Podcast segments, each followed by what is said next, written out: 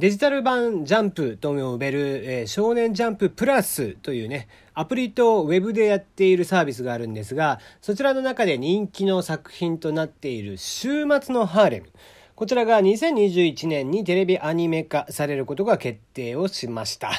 えー、果たして、えー、ちゃんとできるんでしょうか？というのもですね、えー、まあこの作品なかなかの問題作、え、で、えー、舞台はですね、2040年の東京。まあ、えっ、と、難病でですね、まあ人類が半分に減っているということで、その半分というのはどういうことかと言いますと、男性の99.9%が死んでしまって、えー、およそ50億人の女性のみ、えー、が生き残った世界と。でそこで、えー、生存をしていた、まあ、5人ぐらいの主,、えー、主人公を含めた5人ぐらいの男の子たちとその女性たちがどうやってこうこの世界を、えー、救っていくのかという作品でですねまあ、なんちゅうか、えー、ハーレム要素、エロ要素たっぷり な作品なんですね。で、あまりのその内容から、当初アプリ版のジャンププラスでもやってたんですけども、あの、アップルから落とされるという。で、仕方なく Web 版だけに今なっているという状況で、まあ、結果ね、えー、そっちの本、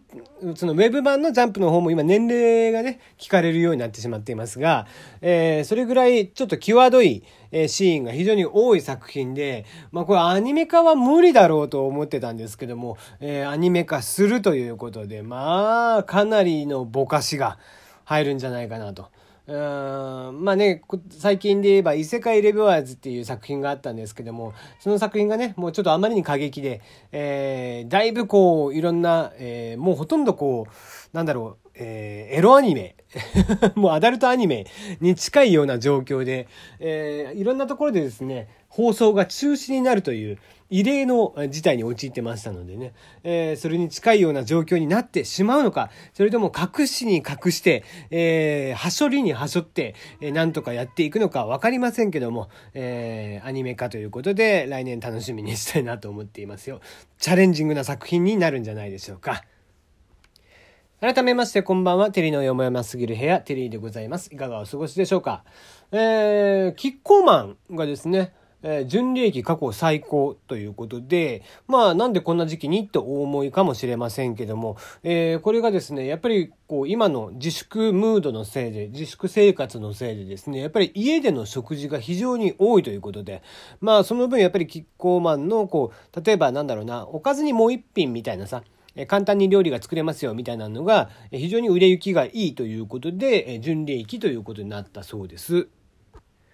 これね、あの、まあ、スーパー行く人はなんとなく分かっているかもしれませんが、まあ、お子さんがね、いる家庭とかだと、ああ、そうなのよねって思うかもしれないんだけど、今ね、とにかくやっぱりね、こう、この自粛のせいで、あの、まあ、簡単にそんなしご飯とかにね、混ぜるだけとか、もしくはパスタとか、うん、パスタソースとかね、あと売れてるのが、とにかくあの、ホットケーキミックス。が売り切れてたりだとか、なんか今までに売り切れることがなかったようなものがね、見事にないです。スーパー行ったらね、もうパスタの棚とかもうほぼ何もない状況が続いてます。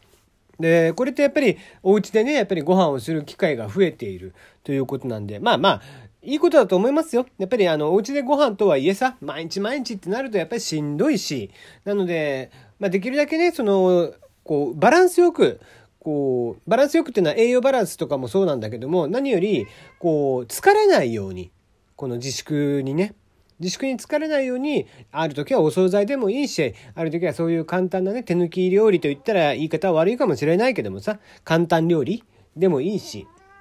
なんか別に俺手抜き料理ってよく言われるけど、そういったものでも全然俺美味しかったらいいと思うんだよね。うん。で、俺自身ほとんど手抜きしてるから、自分で自炊するっつっても。簡単な料理しか作れないし僕もね。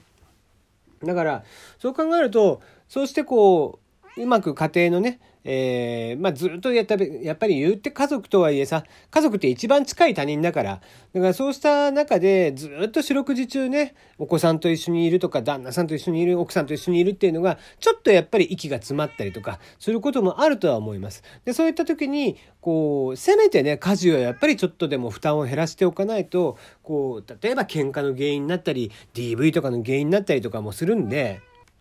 そこはね、なんかうまく、えー、いい力の抜き具合をしながら、バランスよく、えー、精神的なバランスもね、えー、取りながらやっていただければなと思っています。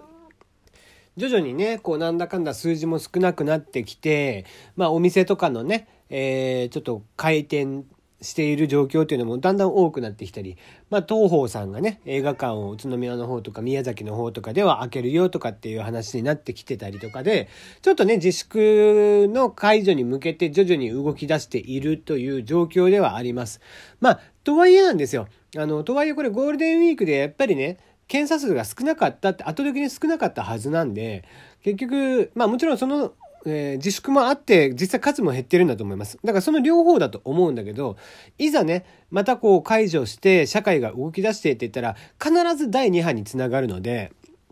だから今今気をつけておかなければいけないのはこの5月末、5月の、えー、と29が今月だったら最終、え、営業日的な最終日後の平日になりますが、その25の週あたりの感染者数っていうのを、こう、やっぱり注目しておかないと、ちょうどね、ゴールデンウィーク明けから2週間ぐらいでしたところで、どういう数字になっているかというのが非常に重要かなと思いますんでね。あのまあ、協力できるところは協力し、あの、引き続き自粛で協力してもらいつつ、ね、えー、少しずつ社会を動かしていきながらっていうことにはなるとは思うんだけども。ね。えー、まあ、ご自身がかかるかからないっていうのがあるとは思いますけどもね、えー、気をつけてもらうべくは、ちゃんと気をつけていただいて、やっていただければなと思っております。手洗い、うがい、やっぱり基本ですからね。はい。さて、えー、なんか前澤さんがね、えー、一人親の方への応援基金っていうのを始めてるじゃない？で、まあまあ、えー、10万人に1、えー、1万人に10万円ずつか、えー、計10億円ですよ。自分のね、資材を投げ打って、え、支援金として、え、応援の募金、え、基金としてね、え、送りますよということで、まあ、すごくいいことなんです。まあ、とにかくね、やっぱ今、一人親の方々とかね、シングルマザー、シングルファーザー、えー、いらっしゃいますけども、一人親の方々とかさ、やっぱり、え、お仕事しながら、え、自粛もしなきゃいけない、子供たちの面倒も見なきゃいけないなんていうのは、非常に大変で、えー、その中、もう日本全国でやっぱり頑張ってらっしゃる方々が多いですね。えー、120万世帯ぐらいあるっていう話なのかな。うん、そういう家が。ね、政府がやるっていうよりも、こういうんだったらさ、まあ別になんか、変に10万円ずつだったらね、これ、あの、募金とか関係ないんで、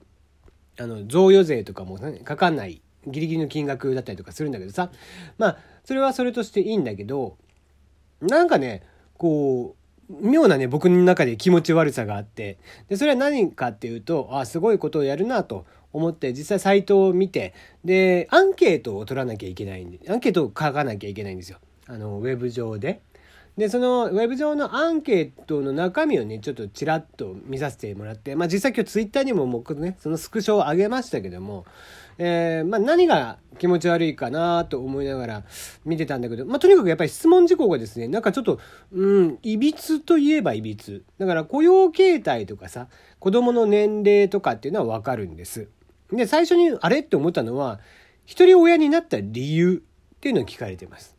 まあ、離別なのか死別なのか未婚なのかね。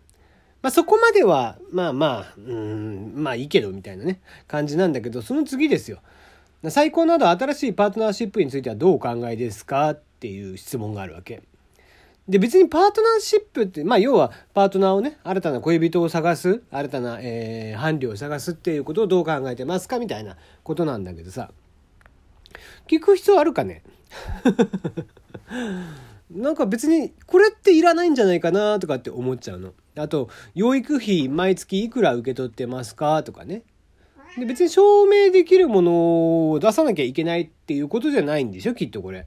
うん、一応なんか、えー、アンケートの回答のね、規約があって、えー、そのアンケートを読んで、えー、この方が、まあ、10万円をその、ね、給付するに、えー、値する方であればっていうことで、まあ、どうやら抽選とかじゃないみたいなのね。で、アンケートに沿って、アンケート内容がその前澤さんであったり、事務局側のね、えー、持っている独自の判断基準で OK となったら、お金あげるよっていうことなんだけどさ。うん。まあだから、そういうのをさ、例えば、えー、パートナーがね、その特に求めてないとか、パートナー探したいけど具体的な行動はしてないとか、パートナーがいる具体的な再婚の予定があるとかっていろいろあったりするわけ。じゃあ、今シングルマザーとして大変かもしれないけども、パートナーがいて、具体的な再婚の予定がある人とかにチェック入れたら、じゃあくれないのかっていう話になっちゃうじゃん。うん。大体、そのパートナーを探してる探してないなんて、その人の自由じゃんか。ねえー、なんかそこを聞く、なんかこう、得体の知れない気持ち悪さが、やっぱりあるなと、素直になんかこう、この人のやることを素直に、うん、すごいね、偉いねって言い切れないのはこういうとこなんだろうなって僕は思っちゃうのね。借金の額とかね、うん、借金がありますかと、その額が、えいくらですかとか。で、今後ね、えー、消費者金融とか、えー、カードローンとかの、えー、借り入れ以降がありますかとかっていうのもあって、それもまた細かく金額が書いてあるわけよ。もう数千円から数万円とかね、20万から30万とか、えー、3000万円以上とか。ね。1000万円以上借りれるシングルの親だったら、多分、まあ、借金できるのもね、結局その人のある程度ポテンシャルの問題なんですよ。収入とかに応じて借金って決まるんで。だから1000万円以上借りれる人っていうのはそれなりの収入があるわけ。だからそうした中で、えー、まあ、今回これに頼らざるを得ない人っていうのは多分そういった、ね、平均的な年収じゃないと思うんだよね。聞く必要ってないじゃん、こんなもの。うん。平均年収自分でも言ってるけど2何十万とかっていう世界だからね。うん。だから、こう、変にさ、勘ぐらせないで、素直にこう、あ、いいことやったねって言わせてくれればいいんだけど、なんかこういうね、えー、変なアンケートとかがあったりとかすると、やっぱりなんか裏で動いたりとかするのかなとかっていうふうに勘ぐってしまいますね。まあ性格が悪いって言えばそこまでなのかもしれないですが、僕がね。